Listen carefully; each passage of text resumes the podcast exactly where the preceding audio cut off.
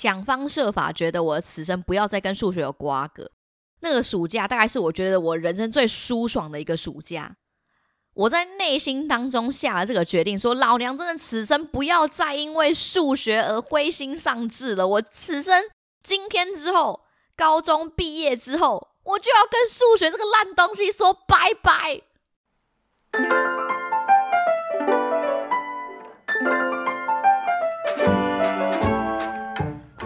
Hello，大家好，欢迎收听《管不了这张嘴》，我是小赖。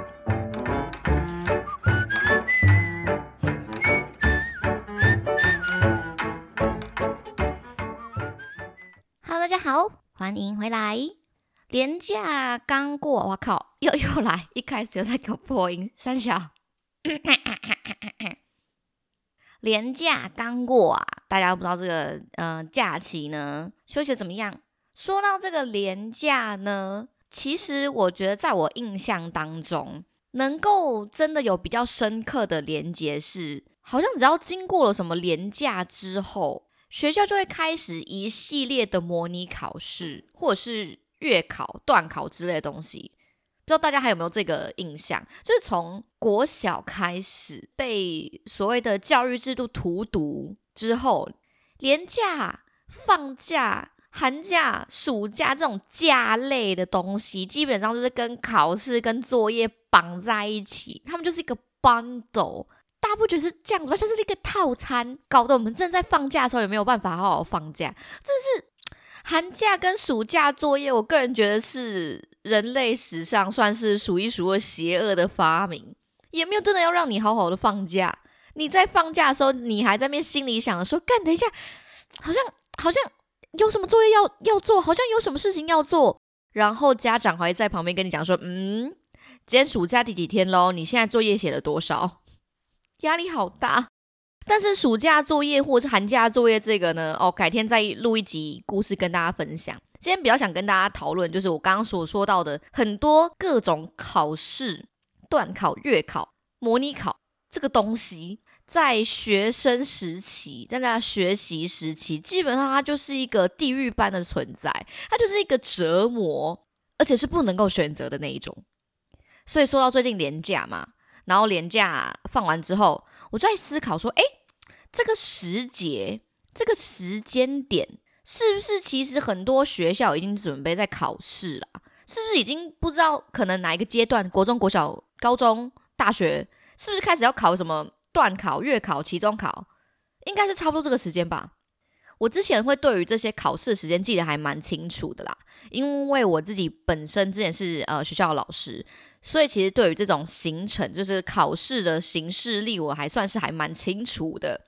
但是因为现在已经脱离教育界了，所以这个时间上啊，就基本上已经呃跟我无关，与我无关。对，可能，但我就觉得一定一定或多或少一定会碰到说最近大家要断考的，大家不觉得？就是我们又说大学之前的这些学习的期间，月考基本上这个存在就跟女生的月经一样，诶，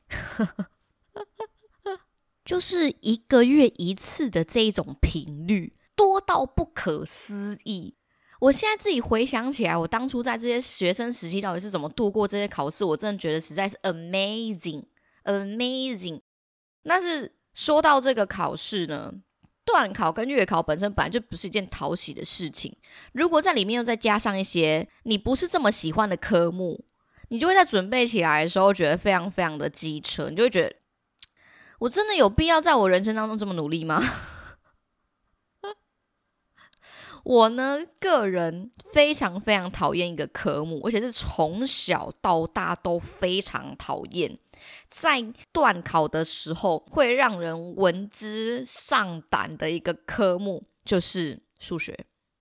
我是一个之前跟大家讲过，就是自始至终的一个文科生，也就是我的国文、英文、社会这件事情是哦还不错，但是我的数学跟理化就是嗯，基本上比你家地下室还要低。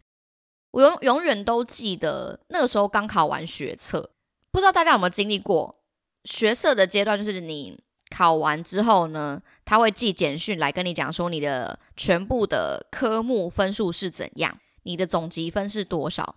哦，我那时候看到我的国文、英文、社会，我就很开心，就 正常发挥，甚至甚至我是觉得哦，有点超乎我的意料之外。结果我看到数学之后，哇靠！我模拟考没考过这么低分呢。大家不是说你模拟考就是你最低，因为模拟考都会出的比较难一点。结果我在学测的时候，我的数学成绩是我有史以来最低。我起来那一瞬间，我心情干到不行，我真的觉得靠，我真的是此生跟数学不共戴天。你是天，我是地，我们今两今我们今生两人是不可能有交集。我对数学的厌恶从国小就开始了。在国小的时候呢，诶，大家觉得可能考试其实都蛮简单的嘛。但是我要跟大家说，国小时期这种暗涛汹涌的争霸战。暗涛汹涌，没办法直接在台面上明讲的这种勾心斗角、月考名次的争霸就已经开始了。在我呃小五小六的时候呢，开始这种 输不起、不服输的个性就已经慢慢慢慢开始浮上台面了哦。我们班呢那时候是呃算是体育班，但是我们老师又对于我们班有要求。他希望我们是德智体群美的一个班级，就是你在体育上面的表现很亮眼，但同时你的学业也是要顾忌的。我们就是要打造一个全人的一个班级，所以我们老师其实对我们很严格。再加上，其实我们自己本身，我也不知道诶，是是练练体育的孩子们会有这种想法吗？就会觉得自己不可以放弃的感觉。我那个时候呢，已经算是然后班上成绩还蛮好的同学。在此插播一下哈，如果你在这个音档当中听到后面有“叩叩叩叩叩咣咣咣咣”的时空声，对，因为我们家这边还在施工，请大家稍微见谅。干，我真的好痛苦，我每次在录的时候一直在听到“咣咣”声，我真的也快哑起来。好，所以那个时候我已经算是一个，我我个人觉得啦，我个人觉得啦，好不好？我觉得算是一个成绩还蛮好的孩子。我们班上有几个女生，大概是三四个女生，永远都在争班上的前一二三名的位置。也就是我们月考考完之后呢，大家班上会有排名嘛，我们都在争执的是谁要当第一名那个王位。当了之后就会有一种优越感，你知道吗？比逆天下的感觉。你在班上是一个特殊的、特别聪慧的一个人，所以大家都在想方设法，在断考的时候能够有杰出的表现。我们争取这个第一名的程度，是以那种一分、两分在比的哦。哦，因为那个时候国小还没有零点五分这种机制，所以就是一分、两分在比的。这以这种非常非常些微的差距。然后来去争夺，说前面到底是冠亚季军到底是谁这样，但是我们心里又会有一种小小的衡量的尺，觉得第三名不在我们比赛里面，只有第一名跟第二名的人才有资格说话。所以每次在断考的时候，大家都非常紧张，大家都有那种竞争意识抬头，然后都觉得身边的人都是敌人。虽然大家还是非常非常的和谐。但是你知道，一一论到就是考试，他真的是压起来准备的。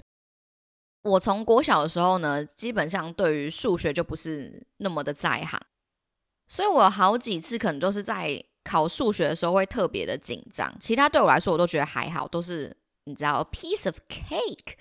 但数学就是我的痛点。国小的数学大家知道说还没有到那么的难，所以我还算是可以掌握得住的。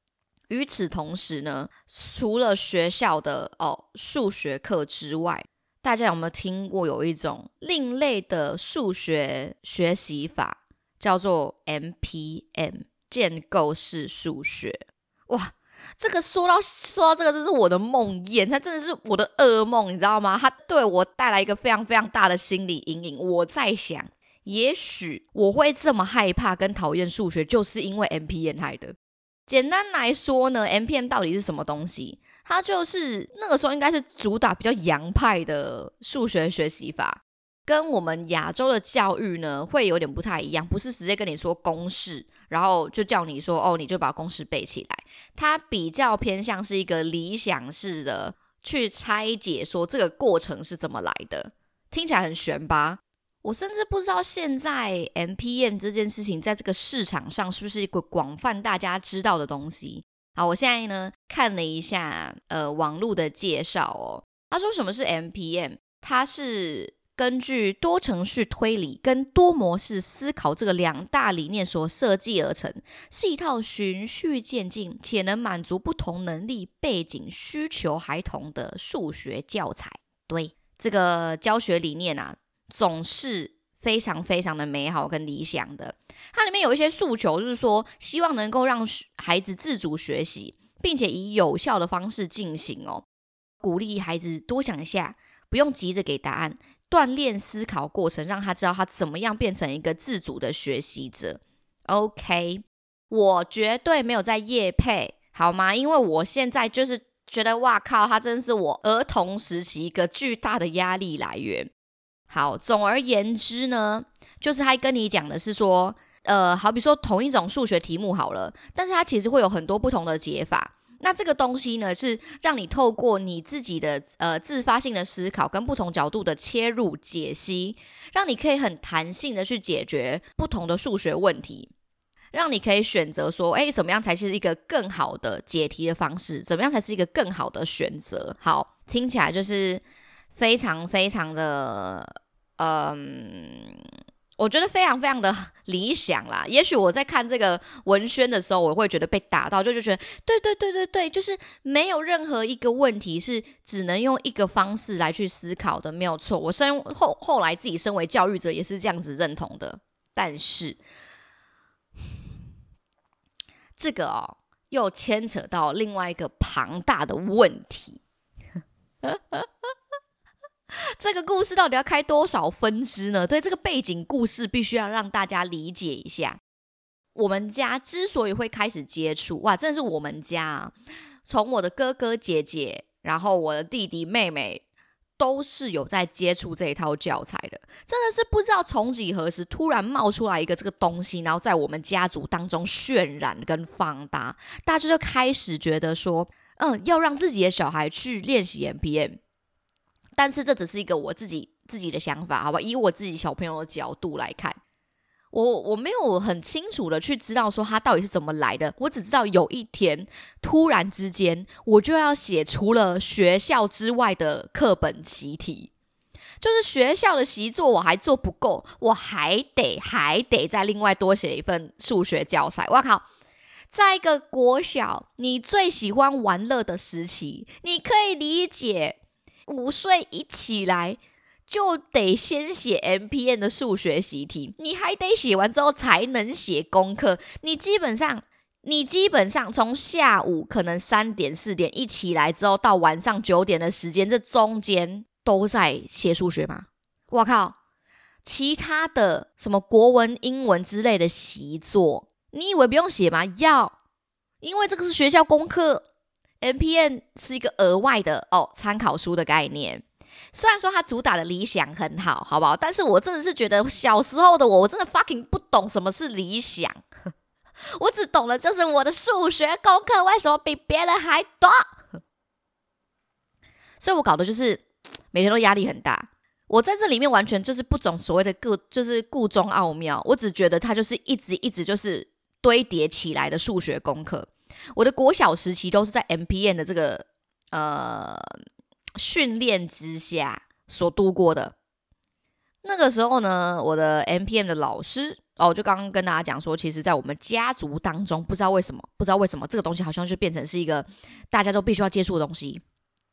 我的那个时候 M P N 的老师呢，就是我的啊，是我的亲戚。我的亲戚呢，本身算是一个非常，嗯，我怎么讲？我觉得是一个非常有原则的人。然后对我而言，我觉得我是属于吃软不吃硬的人。所以在一个很严格的训练之下，我反而就是越排斥。对我从小就是一个高敏人，就是好好跟我讲，我可能听得懂。但是你一大声起来，我就不行了。你一大声起来，我就觉得这个人好可怕，我觉得好可怕，我觉得这一切都好可怕，我就开始讲逃避。哎，对，所以呢，我就是在一个通常都是在一个非常不情愿的状况之下，然后把那些数学习题写完，写完之后又要再面对自己那个成山成堆的学校功课，所以我必须要。诚实的讲一件事情，就是我自己认为，我国小的数学成绩是从这样子的训练出来的。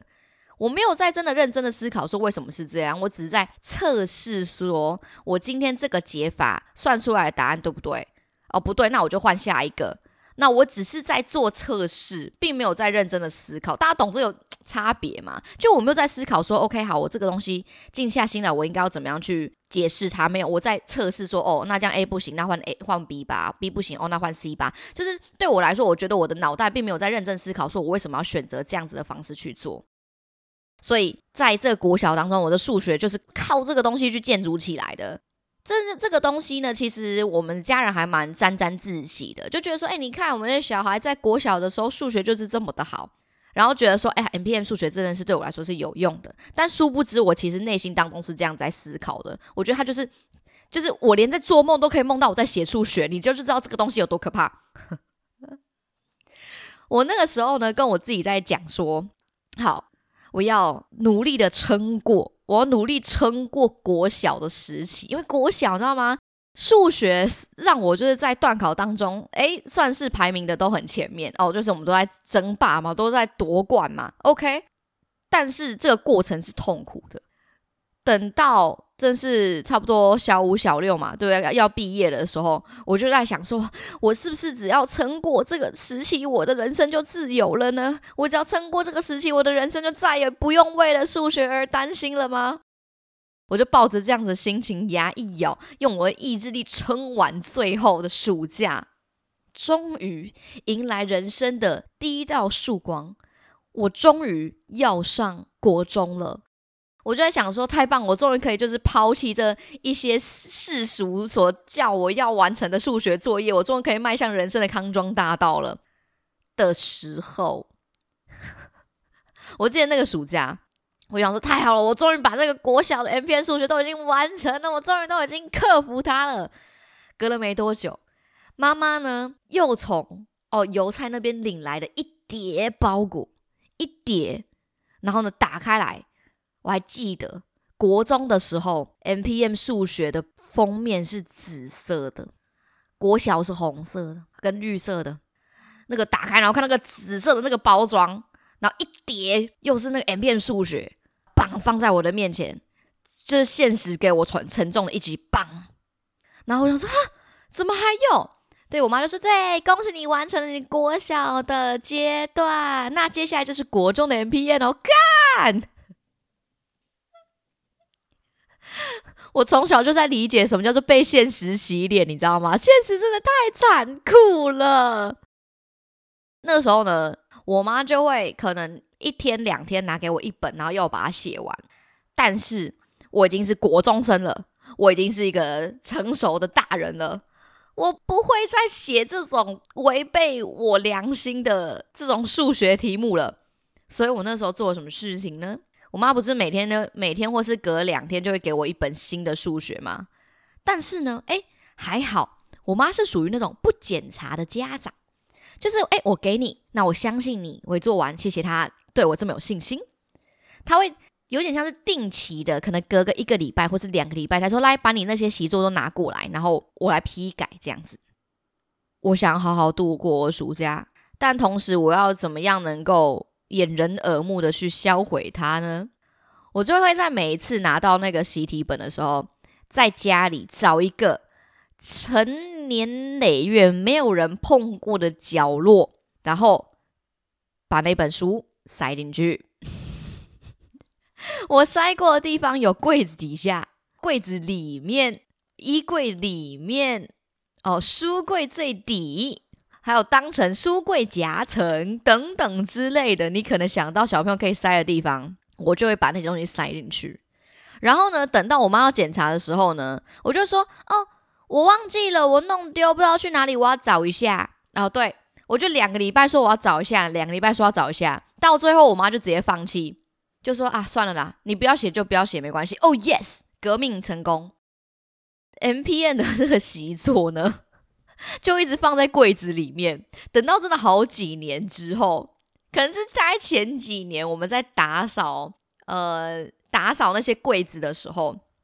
因为那个柜子真的是很久很久没有人动，是那种阿公阿妈家已经好几十年的那种老古董，你基本上你就是不会把里面东西拿出来的。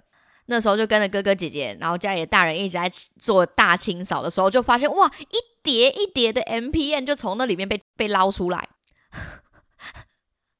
就哇靠，你居然藏在这里！哦，对，那个时候一叠都是被我凹的烂烂的，因为我把它塞进去，你知道吗？所以说我把它塞进卡好。让人家也拿不出来的那一种，在那个打扫的瞬间，这一切的故事就曝光。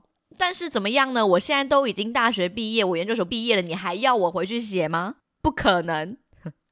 所以在这边给大家一点哦小小的呃生活小撇步，相信很多学生应该也用过这一招。如果你今天真的不想写某一个习题哦，额外的参考书哦，解决方法就是直接把它塞到一些摇摇欲坠的柜子里面。那种叠了很多阿阿公阿妈年轻十几二十岁照片的那种柜子里面，然后就不会有人去动它了。不然我真的不知道我到底是怎么活到现在的。我的每一天，我就连做梦都在写 M P N，你知道吗？我人生之所以会这么讨厌数学，就是因为这个东西害的，就是因为 M P M 害的。它是不是魔鬼的爪牙？它是不是一个我们所说的毁灭心智的东西？它就是我的心魔。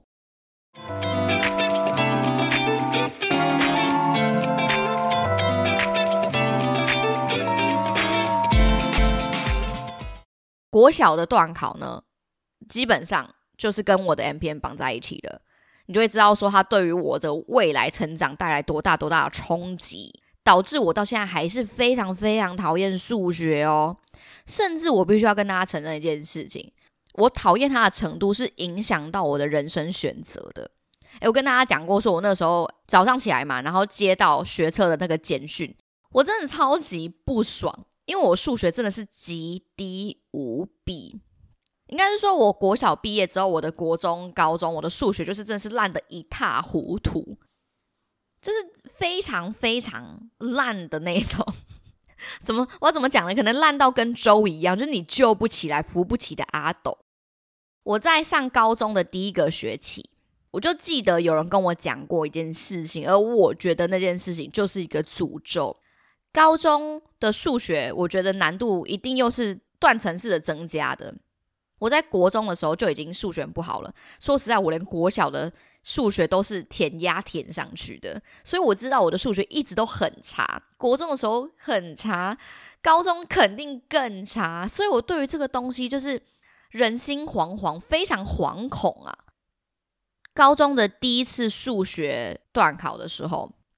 我就记得我有个朋友跟我讲一句话，因为我那时候数学已经很差了嘛，对不对？我就跟他说：“哎，怎么办？干？我觉得数，我觉得断考好像不行呢。我觉得我断考好像会会很惨呢。”然后他就跟我说：“哎，你你数学要想办法让自己起码要及格哦。”我说：“哈，怎么样？为什么要这么沉重跟我讲这件事情？”他说：“你知道因为有个魔咒吗？高一数学第一次断考，如果你在这个时候你的数学被当，你就注定。”你高中三年的数学都会被当，我说不可能吧，最好是有这种讲法。他说是真的，很多学长姐都这样讲，所以你最好就是可以坚守这个意志，想办法让自己在这一次断考的时候可以及格，不然他这个魔咒、这个诅咒就就是跟着你，你接下来这三年数学就好过喽，就有戏看喽。我那时候不以为意，好像最好是啊，最好是说你知道高一的时候被挡，你之后就被挡，你不少在那边诅咒了。结果高一第一次的数学段考出来，哎干，我还真的被挡。我就想说，哇，我的人生第一次看到我数学可以烂成这样。就是到了高中之后，你对数学的分数定义会开始重置。之前会觉得说七八十分已经很烂了，你之后会觉得说四五十分其实蛮高的哎。我对于分数的计算方式有个崭新的一个角度，所以我那时候看到，我觉得好像是四十几分还是五十几分，我数学就没有过不及格嘛。考完的时候，我就跟我朋友讲说：“哎，怎么办？我数学。”他说：“哎，怎么样啊？有及格吗？没有，不及格。好，你完蛋了，你完蛋了，你接下来高中三年一定会被挡。”我那时候心里很不是滋味，而且你知道，如果那个时候你数学都被挡，你是要暑修的诶，你知道这种痛苦是这个精神是有多大折磨吗？甚至我觉得这可以申请国赔诶。他就跟我说：“我看你暑假、寒假应该都是要在学校度过了。”结果怎么样呢？哎，一语成谶，我还真的那次之后的数学没有再及格过。而我在寒假、暑假的时候，确实都要去学校报道，真的是谢了我那位同学。我到后来已经慢慢接受这个现实了，你知道吗？我已经慢慢接受，我好像就是高中数学被当三年，这真的是一个魔咒。大家，如果大家你有朋友、亲戚、小孩，你准备要念高中的，提醒他，拜托，请他一定要在第一次的数学考试的时候好好把握住。不然就会落入这个宇宙的陷阱当中，像我就是跟他纠缠不清。到了后来选科系的时候嘛，因为我不是说我数学真的是很烂嘛，然后再加上我自己非常厌恶数学，它甚至影响到我人生在做呃志愿选填的时候所做的抉抉择，就是我的人生已经下定决心，我在那个时候高中就有一种。大彻大悟，下定决心，痛定思痛，决定我的此生不要再被数学这种渣男伤害了。我要离开这种有毒的关系当中，所以我就选择了那种都不需要看数学的科目，也就是所谓的文组科系。谢谢。我后来就念了语文，想方设法觉得我的此生不要再跟数学有瓜葛。那个暑假大概是我觉得我人生最舒爽的一个暑假。我在内心当中下了这个决定，说老娘真的此生不要再因为数学而灰心丧志了。我此生今天之后，高中毕业之后，我就要跟数学这个烂东西说拜拜。后来如愿以偿的，像这些文组的科技，就再也没有碰过数学了。我觉得非常的开心。我这个跟数学的世仇呢，到后来我到补习班去当解题老师的时候。我在跟旁边的数学老师争辩。我们补习班呢，不是都是让学生来问问题、解题的嘛？我是解题老师。我那时候旁边坐了一个数学老师，然后呢，他旁边的同学就一堆都是要问他数学问题的。那我身为一个英文老师呢，哦，基本上我觉得会问英文的同学人数还没那么多，但是数学老师那边每次总总是就是门庭若市，我就心里就在惦记着讲说。还不就是因为你太难，所以还导致一堆学生去问你问题。然后有一次在休息的时候，哎，比较没有学生的时候，我就跟那个数学老师聊天。哦，事事实上还是跟那个数学老师蛮好的啦。我就说：“你是真的那么喜欢数学吗？” 质疑人家的喜好，他就跟我说他觉得数学很好玩。我说：“这里数学有什么好玩的？哦，数学可以享受这个解题的过程啊。”英文也可以享受这个解题的过程啊，没有你数学就是你解出来之后，你就会有一种靠自己找到答案的这种感觉啊，你就很像在解谜。说英文也是啊，而且数学可以先训练你的逻辑哦，英文也是啊。然后这个时候我们就开始争争论起了一个世纪谜团，也就是所有文科跟理科生可能都会碰到的一个问题，就是到底是数学重要还是英文重要？就是到底是数学重要还是语文重要？这真的是两派老师会自己在那边有拥护者的，你知道吗？数学老师讲说：“哎，可是数学这个很重很重要。”我说：“英文也很重要。”他说：“英文哪里重要？”